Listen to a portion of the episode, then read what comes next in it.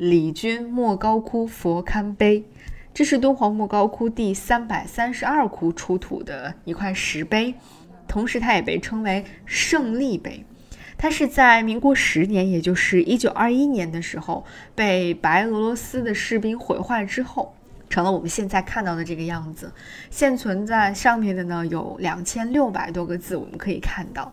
其实这块石碑，你乍一看，它的整个的外形会立马让我联想到大英博物馆的那块非常非常著名的罗塞塔石碑。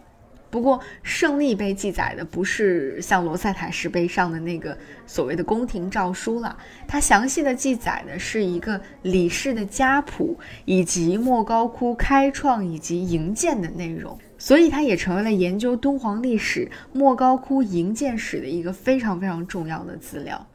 那这里面所提到的李氏家族，其实就是在河西地区长期活动，而且非常具有社会名望的这样的一个所谓的名门望族吧。而也正是在这块石碑上，我们后世的研究者们第一次读到了有关敦煌莫高窟营建的最早的历史。上面有这样的一段话，它写的是前秦建元二年，也就是三百六十六年，乐尊始建洞窟。也就是我们刚刚在时间表当中提到的一个叫乐尊的和尚，在这儿最早开始开凿洞窟。至五周胜利时，到了五周胜利年间，已建佛龛千余，已经有了上千个佛龛了。